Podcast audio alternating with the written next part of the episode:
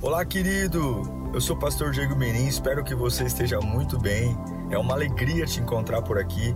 Nosso objetivo é colocar mensagens que gerem confronto, despertamento e abençoem a sua vida.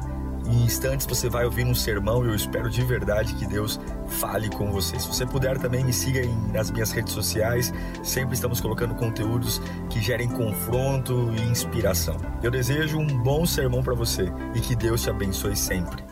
Evangelho de Mateus 17, do 18 ao 20.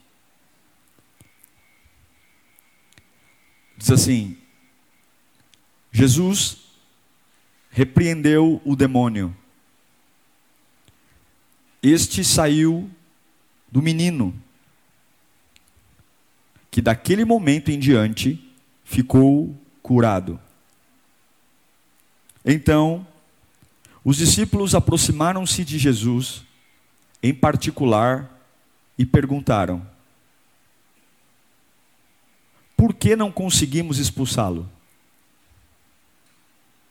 Ele respondeu: Porque a fé que vocês têm é pequena.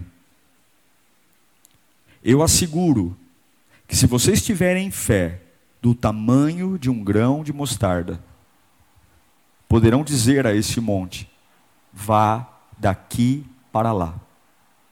E ele irá. Nada será impossível. Nada será impossível para vocês.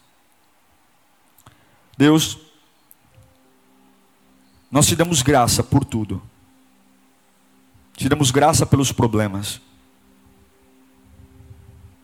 Te damos graça pelas dores. São elas que nos ensinam.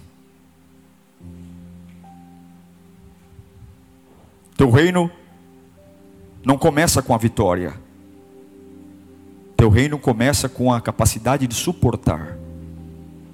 Ninguém vence no cristianismo sem primeiro aprender a suportar. Fala conosco, Senhor. Alcança famílias agora. Que essa palavra alcance pessoas, alcance corações, alcance necessidades. Que essa palavra leve luz, luz, luz no meio daqueles que estão em dúvida. Que esta palavra leve alerta para aqueles que estão quase sendo seduzidos pela voz do inferno, quase negociando sua posição. Que esta palavra leve luz, que essa palavra leve esperança, esperança para o coração aflito, esperança para aquele que está quase a ponto de fazer uma bobagem, que esta palavra leve esperança, que esta palavra leve firmeza, a firmeza para não abrir mão dos valores, não abrir mão da fé, que esta palavra leve, leve convicção, a convicção de que eu não preciso que nada melhore fora de mim, desde que haja o fluir de ti na minha alma, que esta palavra leve alento, conforto e principalmente leve a tua presença, que é a razão de não sermos consumidos pelo mal em nome de Jesus.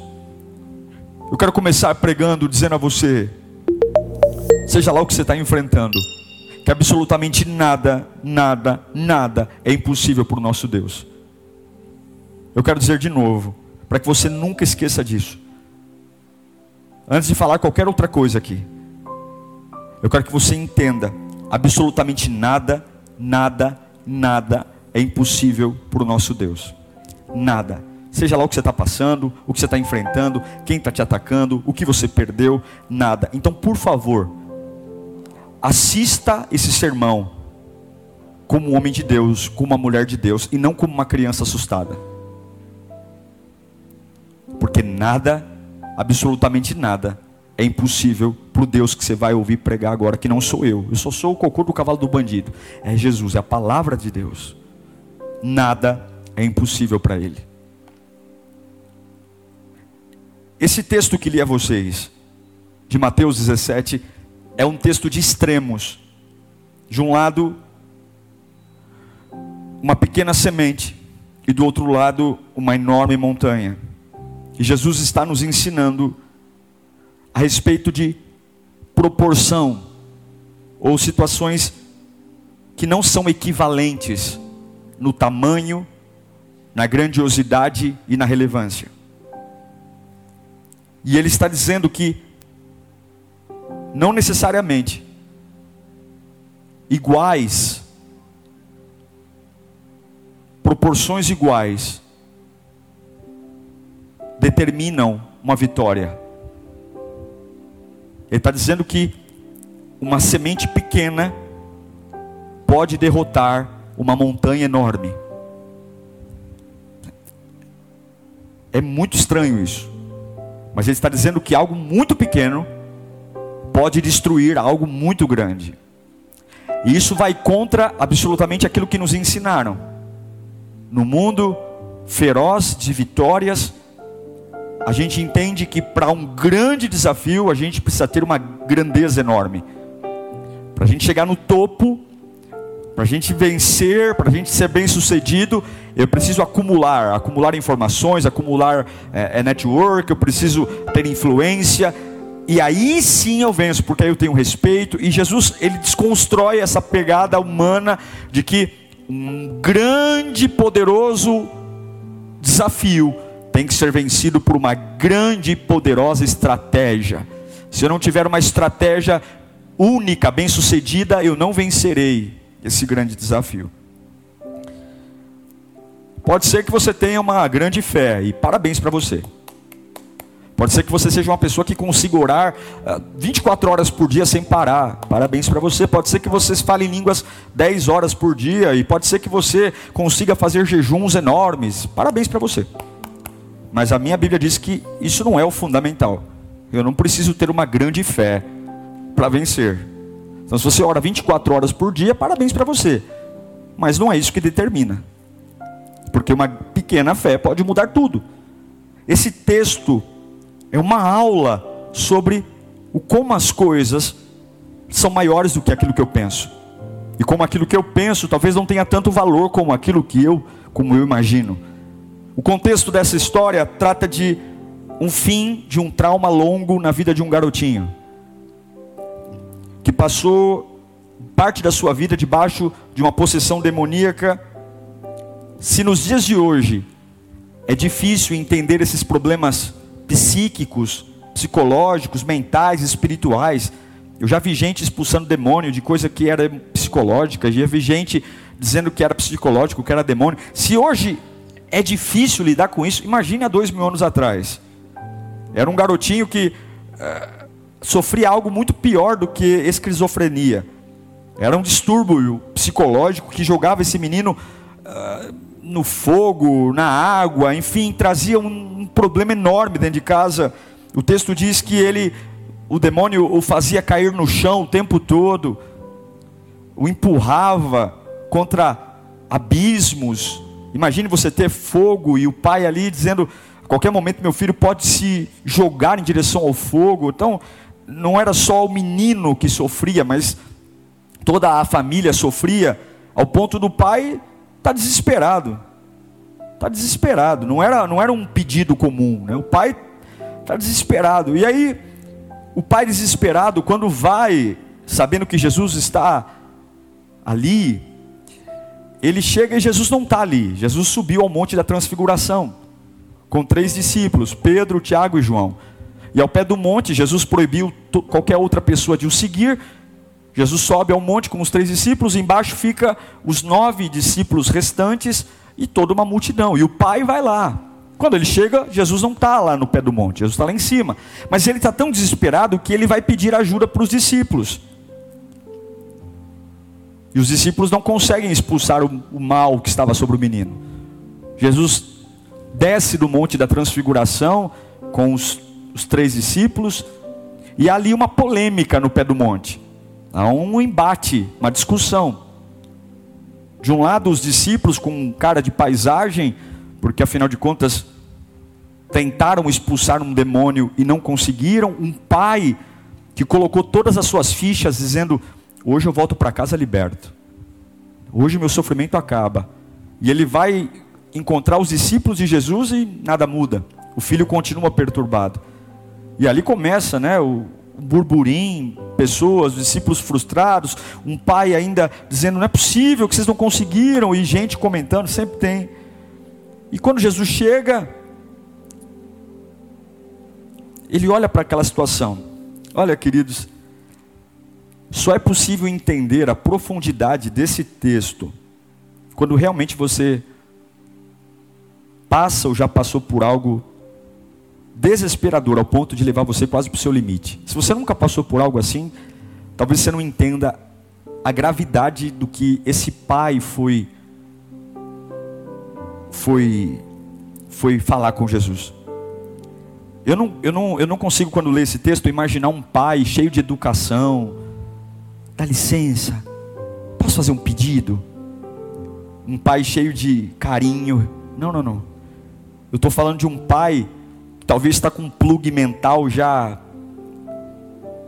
já totalmente destruído e ele não suporta mais um minuto aquela situação.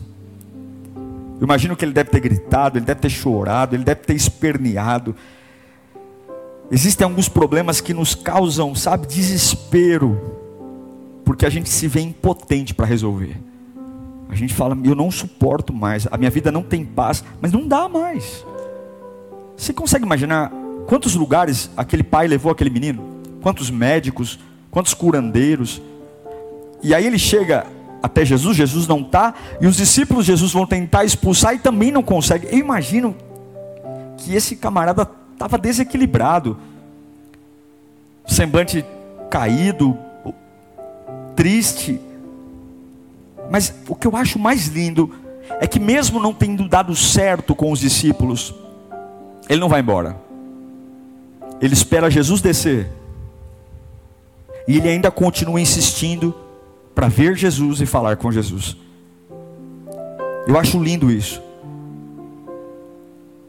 Porque mesmo que no primeiro momento não deu certo, ele continuou. E quando Jesus pergunta para ele: O que está acontecendo? Presta atenção.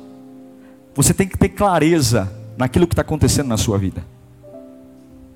Ele já tinha contado para os discípulos o que estava acontecendo. E quando Jesus desce, Jesus pergunta de novo: O que está acontecendo? E o pai do menino fala de novo o que está acontecendo. Eu já vi muitas pessoas dizendo assim: Preciso de ajuda. Mas o que, que você precisa? Ah, é complicado. ah, eu estou passando por uma situação. Tá bom, que situação é essa? Nossa, é muito difícil. O que eu acho lindo é que quando Jesus pergunta para aquele pai o que está acontecendo, ele não diz que é complicado. Ele não diz é uma longa história. Ele fala: o que está acontecendo é que o meu filho é perturbado, o demônio está sobre ele e eu não aguento mais viver sobre isso. Se você quer viver um milagre na sua vida, eu abro aspas nessa palavra porque o tema não é sobre isso. Tem a capacidade de dizer claramente o que está acontecendo, sem ficar dando ar de complexo, porque se o teu Deus pode fazer tudo, não queira dar drama dizendo é complicado. É complicado para quem? É para você, não para ele. É difícil para você, não para ele. Eu já vi muito crente, na hora da oração, na hora de reclamar, reclama detalhadamente, mas na hora de pedir, na hora de apresentar, na hora de pôr o rosto no pó, na hora de travar a batalha, a pessoa é preguiçoso e resume tudo o que está acontecendo como é complicado. Ah, é complexo, é difícil, é traumático. Que traumático? Diga o que é. Diga o que está acontecendo. Se Jesus está perguntando o que está acontecendo, diga para ele. E Jesus vai lá e cura o menino. Curou. O pai disse o que está acontecendo. Jesus impõe as mãos. Acabou o problema. Acabou. O menino está curado. O pai está feliz. E vai embora. Só que aí acontece uma outra situação. Os nove discípulos que estavam lá no pé da montanha, quando o pai do menino chegou, e eles não conseguiram expulsar, eles começaram a coçar a cabeça e dizer: O que, que aconteceu? E é sobre isso que eu quero gastar um tempinho com você aqui agora, porque é maior do que você pensa. Os nove discípulos estão desconcertados porque eles veem Jesus expulsar o demônio de um garoto, mudar a história de uma família, ir embora, mas eles tentaram fazer a mesma coisa que Jesus, sendo discípulos de Jesus, e não conseguiram. E a Bíblia diz que eles chamam Jesus no privado, chamam Jesus no canto, e isso é muito bonito, porque mais importante do que errar é descobrir por que eu erro. Mais importante do que cair é ter uma clareza do porquê eu caí. Mais importante do que quebrar é entender por que eu quebrei. E talvez eu poderia gastar o tempo do meu sermão aqui esculhambando os nove discípulos, dizendo que eles são fracos, que eles não têm fé. Mas eu não posso esculhambar os nove discípulos, sendo que eles, diferente de muitos de nós, eles não jogaram para baixo do tapete o erro, mas eles foram até Jesus dizendo: Ei Jesus, o senhor pode nos explicar por que, que nós oramos, por que, que nós confessamos o teu nome e o demônio não foi embora? Eu acho isso bonito. Eles vão perguntar para Jesus: O senhor pode me explicar por que, que a minha fé não funcionou?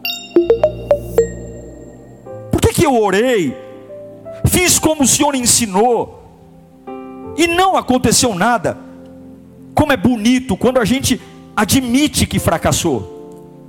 Como é bonito quando a gente olha no espelho e fala: Olha, eu fracassei, eu quebrei mesmo. Eu fiz bobagem, não deu certo, não aconteceu como eu queria. Mas agora porque isso não é conveniente para o ser humano. O ser humano não tem dificuldade de olhar, olhar para o fracasso. Fracasso a gente ignora, a gente esconde, a gente joga para trás. Mas como é bonito, como a gente cresce quando a gente quer entender, fazer autópsia do fracasso. Não é apenas ignorar o fracasso, mas é, é ir até Cristo e dizer: Senhor, vamos lá, me ajuda aqui, senta aqui comigo, deixa eu entender por que, que eu não tive força suficiente, deixa eu entender por que, que eu orei e não deu certo, deixa eu entender por que, que eu desisti, deixa eu entender por que, que eu parei de orar, eu quero entender, eu quero entender por que, que a minha fé foi fajuta, eu quero entender por que, que naquele dia eu, eu, eu agi daquela forma, eu estava irreconhecível, por que, que naquele dia eu falei tanta bobagem, Senhor, eu quero entender. Eu quero entender o real motivo que me fez falhar. E eu acho lindo esses nove discípulos se interessando pela falha, querendo saber, Jesus, por que, eu não fui capaz de vencer? Você já parou para perguntar para Cristo as suas últimas derrotas? E todos nós temos. Já parou para fazer uma oração, dizer, Espírito Santo, por que eu não fui capaz de vencer? Que que dá sempre errado comigo, Senhor? Por quê? Por que quando eu acho que vai, não vai? Por quê? Por que, que eu sempre estou nesse ciclo de alto e baixo? Estações mudando tudo em mim. Quando nós falharmos, se a gente entender que um erro nunca será capital, um erro nunca definirá a nossa vida para sempre, a gente começa a entender que a gente pode lidar com a falha sem peso.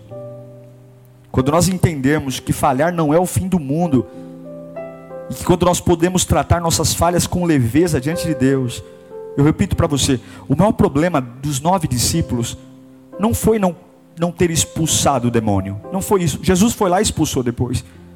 Mas o maior problema é, era não descobrir o motivo pelo qual eles não conseguiram expulsar o demônio. Uma das coisas que eu aprendi ao longo da minha vida cristã é que você pode ter muita paixão, sabe? Você pode ter paixão para fazer muita coisa na igreja. Você pode ter paixão de servir, ler a Bíblia. Eu já vi muito novo convertido, sabe? Aquele calor, aquele desejo. Você pode ter muita paixão mas nem sempre a nossa paixão nos livra do caos. Você pode ser um crente muito dedicado, sabe? Mas nem sempre a sua dedicação vai te livrar do caos. Você pode ser uma pessoa muito comprometida, responsável, mas nem sempre. Os discípulos fizeram tudo certo e ainda assim falharam. Veja, eles não falharam por preguiça. Eles não falharam por indiferença, passividade. Não, eles olharam eles olharam para o menino que sofria e eles tiveram empatia, eles foram orar, eles foram fazer a parte deles, eles colocaram todo o esforço, mas ainda assim eles não conseguiram. E eu quero que você saiba que tem momentos que você vai fazer tudo para dar certo e não vai dar certo. Tem momentos que você vai falar, cumprir a, a cartilha à risca, dei tudo de mim, mas ainda assim você vai falhar. Sabe por quê? Eu aprendi muito mais com as minhas falhas do que com os meus acertos. E algumas vezes Deus vai permitir que você fale, mesmo quando você fez tudo certo, para você aprender. Não são as coisas que você fez que deram certo que tornaram você sábio, mas são as coisas que você fez que deram errado que trouxeram sabedoria para sua vida. Mas é preciso levantar a questão: por que fracassei? A fé, ela não nasce de uma certeza. A fé nasce de uma dúvida. A fé no meio de um fracasso, a fé no meio de uma indecisão, a fé no meio de uma porta fechada, não nasce da certeza da vitória. Ninguém tem fé porque tem certeza que vai vencer, mas a fé nasce de uma certeza. Eu não vou fazer mais o que fiz, e vou depender de Deus. O que virá, não importa. E eu acho lindo eles perguntando por que nós não conseguimos expulsar o demônio. E aí Jesus dá uma aula, uma aula, uma aula do porquê eles não conseguiram expulsar o demônio. Ele dá uma aula, uma aula linda. Lembre-se, Jesus acabou de descer do Monte da Transfiguração. Jesus é inteligentíssimo. Jesus é, é, é, falar que Jesus é inteligente é pouco, porque a inteligência não é nada, ele é dono de tudo. Mas Jesus acabou de descer uh, de uma montanha e agora ele cura o, o, menino, liberta, e há um alvoroço. Os discípulos chamam ele do canto e falam: Eu vou ensinar vocês. Por quê? Por que, que vocês não conseguiram vencer? Vou ensinar vocês. Por que, que vocês falharam? E aí ele acabou de descer da montanha, tem uma montanha na frente deles, tem um monte. E aí Jesus, de um lado, olha para a montanha, que todo mundo vê, e do outro lado, ele lembra da menor de todas as sementes, a semente do grão de mostarda. É uma semente tão pequena, tão pequena, que se você não tomar cuidado, ela pode escapar entre os dedos, pode cair. Jesus coloca do lado algo tão gigantesco como uma montanha, imponente, grandioso, capaz de esconder até a vista que está atrás dela. E do outro lado ele coloca algo tão pequenininho, tão pequenininho, que entre as fissuras do meu dedo, se eu não tomar muito cuidado, ela pode cair e eu perder. E ele diz: se você tiver uma fé do tamanho de um grão de mostarda, uma fé pequenininha, que pode escapar entre as fissuras do dedo, você pode olhar para algo grandioso, imponente, e dizer para esse algo grandioso: desapareça. E sabe o que é o mais louco? Se você acreditar, vai desaparecer. Meu Deus. É algo revolucionário. É algo revolucionário. Ele acabou de descer da montanha e ele está ensinando o porquê não deu certo. Ele está dizendo: se você tiver uma fé do tamanho de um grão de mostarda, você pode dizer para essa montanha: saia. Uau! Eles estão vendo uma montanha. Eles estão de cara para uma montanha. Jesus está explicando, está mostrando. Está vendo isso aqui? Ó? Está bem na cara de vocês. Se vocês tiverem uma fé tão pequenininha que até escorra pelas rachaduras dos dedos, entre os dedos, vocês podem olhar para algo grandioso e dizer: sai da frente. E o mais impressionante, vai sair. Uma fé pequenininha pode mudar uma paisagem. Uma fé pequenininha pode mudar um cenário, uma vista. Até ontem tinha algo na minha frente, hoje não tem mais. Até ontem tinha uma uma situação gigantesca na minha frente, agora não tem mais. Você entende o evangelho, o que, que ele está falando? Agora tem algo que modifica o cenário, e se eu usar o pequenininho, o cenário é outro. Jesus está dizendo que algo muito pequeno pode mudar um cenário, pode mudar a forma como eu vejo, a minha perspectiva, pode mudar o jeito que as coisas estão. Simplesmente elas estão de um jeito hoje, e amanhã elas podem estar de um outro jeito. E eu quero que você olhe para mim agora. Eu quero falar exatamente desta montanha que está aí na sua frente. Sim, ela está bem aí na sua frente, está bem na sua cara. Essa situação que está bem aí, ó, e ela está ocupando basicamente toda a paisagem. Assim como os nove discípulos estavam olhando para aquela enorme montanha na frente deles. Eu quero falar com você que está passando por uma situação que tem uma grande montanha na frente, e ao lado de você, você fala, eu só tenho uma pequena fé. Uma fé tão pequena que cai entre os dedos. É tão pequena tão pequena que fica até difícil de segurar na mão, ela pode escorregar entre os dedos, as rachaduras dos dedos é tão pequena que cai no chão e, e, e posso perder em torno de alguma coisa, mas você precisa, você precisa acreditar nisso que estou pregando. Se você tem algo para remover na sua vida, e eu quero que você entenda, isso aqui é palavra de Deus. Eu comecei pregando dizendo que nada é impossível para o nosso Deus. E eu não estou pregando para crianças que choramingam, não. Eu estou pregando para homens e mulheres que acreditam na palavra. Eu sei que muitos de nós falhamos. Muitos de nós, como esses nove apóstolos, tentamos, fizemos tudo, trabalhamos, suamos a camisa e ainda assim não conseguimos. E a gente começa a olhar para as pessoas dizendo: onde foi que eu errei? E Jesus está explicando onde foi que nós erramos. Ele está explicando nesta manhã onde foi que nós erramos, o porquê que fizemos tudo certo, não fomos preguiçosos, não, não, não fomos omissos, nós não, não, nos, não nos indispomos com a situação. A gente foi lá e eu quero falar com pessoas que estão na varanda da vida agora. Você está debruçado e na tua frente há uma montanha, uma montanha enorme, uma montanha que tem um potencial enorme, uma montanha que tem um, um porte gigantesco e ela contrasta, ela humilha exatamente tudo que você tem. Uma grande montanha e uma pequena fé, ela humilha, ela humilha a sua condição financeira, ela humilha o lugar que você mora. Essa grande montanha humilha o sobrenome da tua família. Essa grande montanha humilha, porque afinal de contas o convênio médico não cobre, o juiz não deu o seu ganho de causa. Essa grande montanha humilha, porque afinal de contas ninguém te dá valor. Essa grande montanha, ela é uma potência que contrasta a sua fé pequena, que contrasta sua fé pequenininha, que algumas vezes até caiu entre os dedos e você ficou perdido.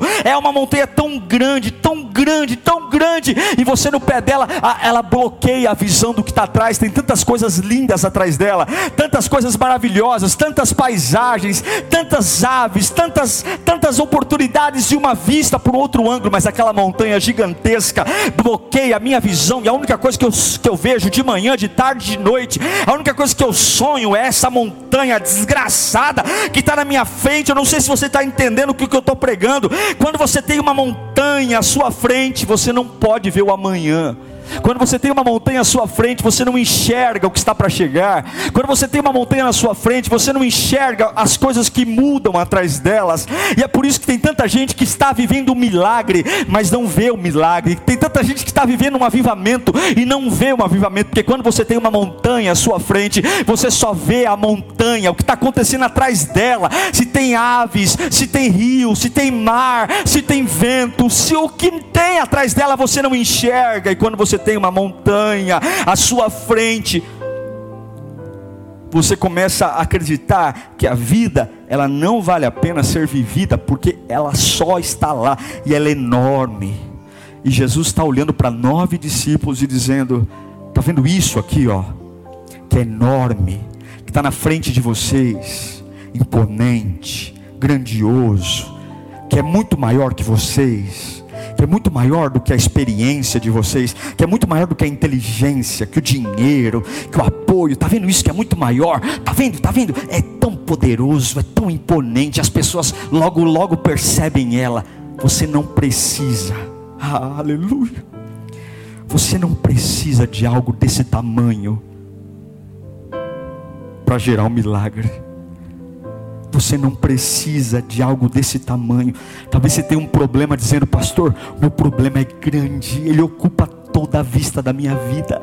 Ele é tão grande, tão grande, tão grande que eu não consigo ver nada além dele. Eu não sei o que acontece atrás, eu não consigo esperar uma manhã melhor, eu não consigo esperar algo diferente, porque essa montanha é tão grande. E aí você está dizendo, eu estou orando, eu estou jejuando, eu estou fazendo campanha, em outras palavras, o que você está falando, eu estou tentando procurar uma fé mais ou menos proporcional a esse problemão que eu estou enfrentando. Eu estou tentando, pastor, eu estou fazendo um jejum, eu estou sem comer há 20 dias, eu estou me consagrando de manhã, de tarde, de noite, porque em outras palavras, o que, que você está dizendo? Eu estou tentando fazer uma fé, ficar, minha fé ficar maior, minha fé ficar maior, para ver se pelo menos ela fica parecida com a montanha.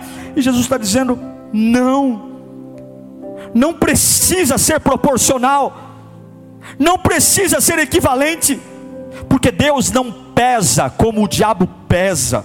Deus não mede como você mede, Deus não faz como você faz, Deus não transforma como você transforma, Deus não age como o homem age, Deus não faz como os cientistas fazem, Deus não cura como o homem cura, Deus não liberta como o homem liberta, Deus não transforma como o homem transforma, e eu sei que desde o dia que nascemos foi colocada na nossa cabeça grandes proporções, grandes empresários estudam em grandes universidades, grandes homens vêm de grandes famílias famílias, grandes milagres vêm de grandes orações, grandes curas vêm de grandes hospitais, grandes avivamentos vêm de grandes conferências. De um lado, a grande montanha, e do outro lado, a grande ferramenta, o grande poder, a grande oração, a grande conta bancária, o grande advogado, o grande juiz, o grande apoio.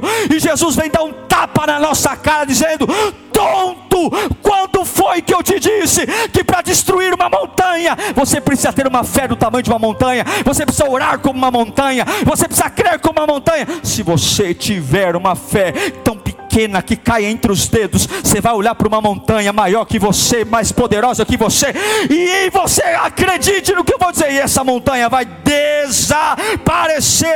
Pare de medir o poder de Deus pela proporção daquilo que você carrega, porque o poder não está em você, o poder está na boca de Deus. Não é o tamanho da tua fé que vai mudar a montanha, é o que sai da boca de Deus, e o nosso Deus é um Deus de pouco.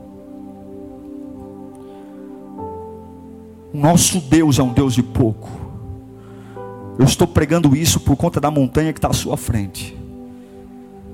O nosso Deus não é um Deus de grandes coisas. Ele começa sempre com pouco. E esse pouco é maior do que o que você pensa. Digita aí no chat. É maior do que eu penso. É maior do que você pensa. Escreva. É maior do que eu penso. Escreva. É maior do que eu penso. E eu quero que você receba a paz de Deus agora.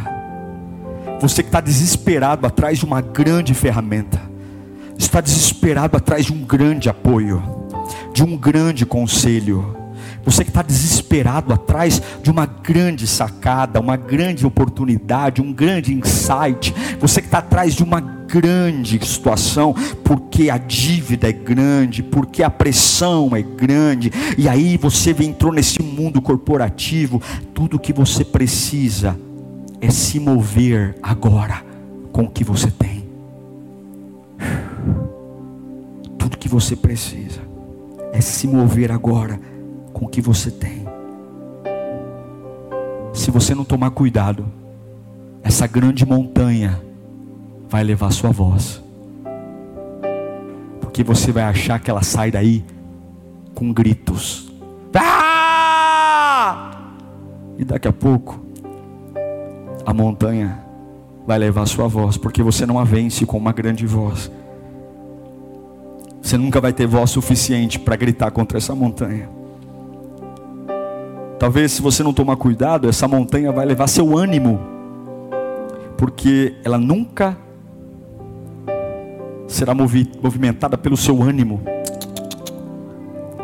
Por mais desanimado que você seja, dedicado, você não movimenta uma montanha com ânimo. Se você não tomar cuidado, a montanha vai levar seu ministério embora porque não é o quanto você serve, não é o quão bem você faz o que faz, que movimenta uma montanha. A montanha também pode levar todo o seu dinheiro, pode gastar tudo que tem, dizendo agora vai.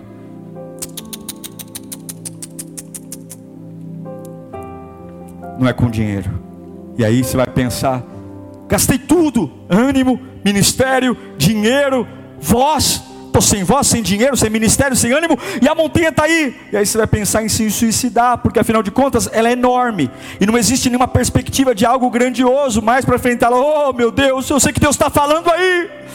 Eu sei que Deus está entrando em casas, e eu sei que alguém agora está gritando nesse nível que eu estou pregando, dizendo: Eu estou tão pequeno, eu tenho tão pouco, eu tenho tão pouco, eu tenho tão mínimo, e Deus está dizendo: pegue esta pequena semente, não desvalorize essa pequena semente, porque ela é maior do que você pensa. Não subestime, não subestime, não subestime, não olhe para a montanha e queira apresentar algo que você não é. Não olhe para a montanha e queira fazer algo que você não está preparado. Não, não, não, não. Ah, porque existe uma diferença. Quando você olha para uma montanha grandiosa, quando você olha para uma montanha imponente, há um fato sobre a montanha que você não pode esquecer: a montanha está no limite dela. A montanha ela já cresceu no máximo. Ela não cresce mais do que aquilo. A montanha é morta. Sim, ela é grande. Sim, ela é imponente. Sim, ela é volumosa. Sim, ela marca um território, ela marca uma paisagem. Mas a, a montanha está no limite. Agora entenda: a semente é minúscula. A semente é pequena. A semente ela é menor. Ela pode cair entre os dedos. Mas a semente, diferente da montanha que está morta e não tem mais para onde crescer e expandir, a semente ela é pequenininha, mas a semente tem algo dentro dela, ela ainda pode crescer, ela ainda pode produzir, ela pode crescer, ela pode crescer, e aquela semente pequena, ela pode gerar outras milhares de sementes. A montanha não gera outras milhares de montanhas, mas aquela semente pode gerar outras milhares de sementes, e daquelas milhares de sementes geradas, ela pode gerar outras milhares e milhões, e de repente um campo inteiro pode se transformar num campo de hortaliças. Eu quero que você entenda: há um poder ilimitado numa semente de mostarda, há um poder ilimitado de reproduzir tantas outras milhares de sementes e fazer um campo todo seco se transformar num campo todo fertilizado por sementes de mostardas. Se você está impressionado com uma montanha, se você está impressionado com um câncer, se você está impressionado com uma dívida, eu quero dizer para você que toda montanha é morta, ela já está no auge, ela não multiplica, ela não cresce, ela é imponente, ela assusta, mas ela já está no máximo. Mas essa pequena semente, que talvez você está desprezando, jogando ela para o canto, dizendo que Deus não te ajuda, porque você precisava de uma fé do tamanho de, do tamanho de uma montanha. Deus está dizendo: tolo, a montanha não pode mais crescer, mas a semente pode. Tolo, a montanha está morta, mas a semente está viva. Tolo, não, não ligue para aquilo que é desproporcional, ligue para aquilo que pode se transformar, para aquilo que pode gerar. E esse campo que está devastado pelo pelo medo, esse campo que está devastado pela dor. A dor não pode fazer mais nada, tudo que ela tinha para fazer, ela já fez. O medo não pode fazer mais nada, tudo que ele tinha para fazer, ele já fez. O caos já destruiu, a dor já destruiu. Mas isso que eu coloquei em você ainda tem um potencial. Isso que eu coloquei em você ainda pode multiplicar inúmeras vezes. Isso que eu coloquei em você pode multiplicar milhares e milhões e milhares. Eu estou impressionado com o tamanho das coisas que Jesus compara. É impressionante observar como Jesus diz: uma pequena semente, uma grande montanha, e mais impressionante ainda é dizer que a pequena semente arrebenta a montanha. Eu não sei se você está entendendo o que eu estou pregando aqui, mas Jesus está te ensinando que você não precisa ter algo proporcional. Sabe por que os nove discípulos falharam? Porque talvez para enfrentar um grande demônio, para enfrentar um demônio que jogava aquela criança no fogo, na água, eles queriam uma oração grande, eles queriam fazer uma oração raivosa, uma oração barulhenta, Talvez eles foram forçados a orar para impressionar, orar, orar para fazer uma autoridade que não tinham. Se eles tivessem orado como Jesus ensinou, se eles tivessem apenas se movido na simplicidade, crendo e não se espantado com o tamanho da montanha de ver um garoto endemoniado e querer no meio de um desafio fazer uma coisa que eles não conhecem, ser grandes, eles teriam tido êxito. E é isso que Jesus está ensinando. Não importa se o diabo está raivoso, espumando pela boca, contando histórias aterrorizantes a fé não é sobre ser grande, mas fé é sobre entender a percepção do pequeno. Fé não trata de grandeza, mas fé é a percepção do quanto as coisas pequenas, aquela oração que eu faço pela manhã, aquela canção que eu canto num dia sombrio, a minha fidelidade a Deus numa estação sombria. Fé não é sobre ser grande, mas fé é sobre perceber as pequenas sementes, que eu tenho. E quando eu vejo claramente uma montanha, os meus olhos não estão voltados para a montanha.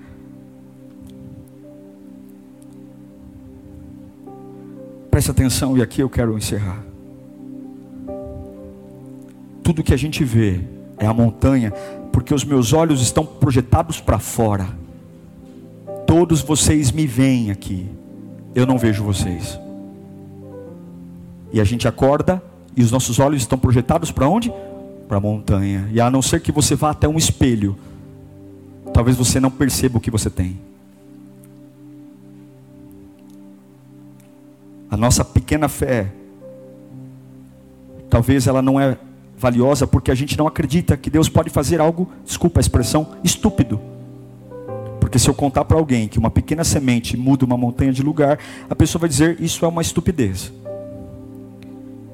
E talvez você precisa de um milagre estúpido nessa manhã.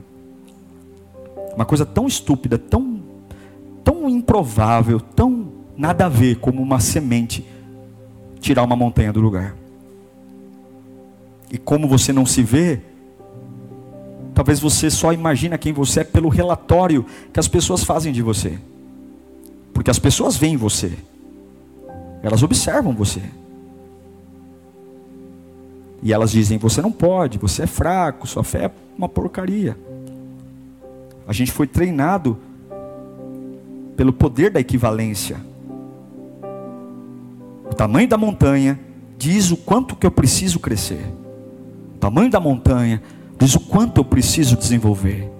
E Jesus está dizendo: Eu sei que parece estúpido, uma semente movimentar uma montanha mas é assim que o meu reino funciona. É essa sensação de estupidez. Parece uma estupidez. Parece uma loucura, como 1 Coríntios 1:27. Mas Deus escolheu as coisas loucas do mundo para envergonhar os sábios. E escolheu as coisas fracas do mundo para envergonhar as fortes. Diga para sua família: Diga assim: vai ser estúpido aqui na nossa casa. Pode dizer. Diga: vai ser estúpido. Vai ser improvável. Ei, mulher, diga para o seu marido: vai ser louco o que Deus vai fazer. Pode dizer. Diga para os seus filhos: ó, a sua formação acadêmica vai ser algo louco. Eu sei quanto eu ganho. Eu sei onde nós moramos. Mas eu creio que vai ser algo estúpido. As pessoas vão dizer: é estupidez você pensar nisso. Meus filhos vão chegar em lugares que para todo mundo é um lugar louco, estúpido. Meus filhos vão chegar lá.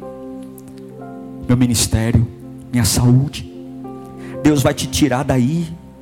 Faça sentido ou não, acredite, vai parecer loucura.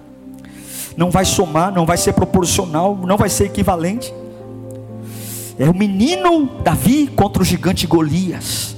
É a semente de mostarda contra a montanha, é o seu pouco contra o muito do inferno, é a sua fé fajuta contra toda a macumbaria, perseguição, e aí você vai apenas se mover com o pouco, porque a resposta de Jesus é um pouco um pouco de fé. Se você tiver uma fé do tamanho, um pouco de fé. Se os seus olhos estiverem projetados não para a montanha, mas para o pouco, é impossível segurar algumas vezes, é são pequenininha, mas Deus está dizendo: Eu sou um Deus de pouco. O seu milagre vai sair do pouco. É como o menino Jesus que cabe no ventre de uma mulher que está numa estrebaria, numa manjedoura. É, é uma criança pequena, é, é uma criança indefesa que não tem um berço decente, que não tem um, um pré-natal decente, é um pouco, é um bebê quase que insignificante, pobre, mas não é proporcional. De um lado tem um, um bebezinho indefeso, do outro lado tem o diabo gritando: Vou destruir, acabou. Mas aquela semente, assim como a mostarda, ela é pequena, mas ela tem um potencial de crescer. Agora o diabo, como uma montanha, ele está morto, ele não tem mais para onde ir. E daqui a pouco a semente começa a crescer, e a montanha diz: Eu não tenho mais para onde ir. E a semente começa a multiplicar, e daqui a pouco aquele campo seco começa a ser coberto por hortaliças. hortaliças gerando mais sementes, mais sementes, mais sementes. É maior do que o que você pensa. Sabe por que você não conseguiu? Porque você nunca acreditou naquilo que você fez. Você nunca acreditou no louvor. Nunca acreditou na oração. Na leitura bíblica. Quando o diabo põe uma montanha na sua frente, você acha que isso aqui não vale nada. Sabe essa oração simples que você faz? Continue orando. Sabe aquele louvor que você entrega a Deus tão lindamente todas as manhãs? Continue louvando. Continue se movendo. Mas, pastor, é tanta pancada que é, eu preciso reagir. Reaja com a pequena semente, porque essa pequena semente ela é maior do que o que você pensa. Ela é maior. A montanha está morta. E eu declaro que essa montanha vai sair. E o amanhã vai ser apresentado para você de novo. Quando a montanha sai, eu começo a ver o que está atrás da montanha. Levanta sua mão onde você estiver, receba isso. Essa montanha vai sair daí. Por que, que ela vai sair? Não precisa ir para o monte, não. Não, não precisa fazer voto de tolo, não precisa ficar correndo atrás de profeta. Não, não. É a pequena semente. É cantar num dia angustiante é ler a Bíblia, oh, é assistir esse culto e dizer: Eu estou aqui, ó, eu estou me movendo. Mas o diabo baba, o diabo grita, Satanás, o diabo tem colocado as garras, deixa ele, essa garra está morta, ele não tem mais o que fazer além disso. Não, ele está morto. Agora o que eu faço? A minha adoração, não, a minha adoração tem muito que crescer ainda. A minha oração tem muito que crescer ainda. Ah, a minha envergadura espiritual, ela cresce dia em dia. Satanás, o grito dele já está no limite, a macumba já está no limite, a perseguição já está no limite, a montanha é morta, não tem para onde expandir, mas essa fé pequenininha, se você for fiel a ela, se você continuar olhando para ela, se você continuar se movendo, ela vai prosperar, ela vai crescer, e você vai ver que é muito maior do que você pensa. O diabo vai se prostrar, Satanás vai cair por terra, os homens vão ver que a tua fé é maior, e não é a quanto você sabe falar, é o quanto você é fiel àquilo que Deus colocou na sua mão. Pare de se impressionar com o que o diabo fala. Vai para o espelho e valorize a semente. É maior do que, que você pensa. Começa a dar glória a Deus. Porque esse glória a Deus é maior do que, você pensa. Vai lá, Lírio. Glória, glória, glória. Esse glória é maior do que você pensa. Vai lá. Glória, glória, glória. Esse glória é maior do que você pensa. Esse glória gera milagres mais do que você pensa. Começa a dizer aleluia, aleluia, aleluia. Esse aleluia é maior do que você pensa. Esse aleluia provoca mais milagres do que você pensa. Mas o diabo grita mais alto. Quem diz que é a voz? Quem diz? Não é gritando, não. É o que eu tenho. Glória, glória. Esse culto online é maior do que você pensa. Oh, essa pregação é maior do que você pensa. Leve ela a sério, leve ela a sério. Glória, glória, glória, glória a Deus. Meu desejo é que essa palavra traga para você confiança. Confiança para que você pare de se cobrar para ser grande demais. Não é a grande semente que movimenta a grande montanha, mas é a pequena semente. Pare de se intimidar com o que está acontecendo à sua volta. Creia no poder de Deus. Dê passos de fé, acreditando que aquilo que você tem feito é maior do que você pensa. Pai, renova os teus filhos. Dê a eles essa palavra como certeza de vida tire as dúvidas, os medos, as angústias, e que eles possam, em nome de Jesus, se abrir para acreditar que não são as montanhas, mas é a pequena semente que faz tudo ser diferente. Em nome de Jesus, amém. Que o Senhor te abençoe. Até breve.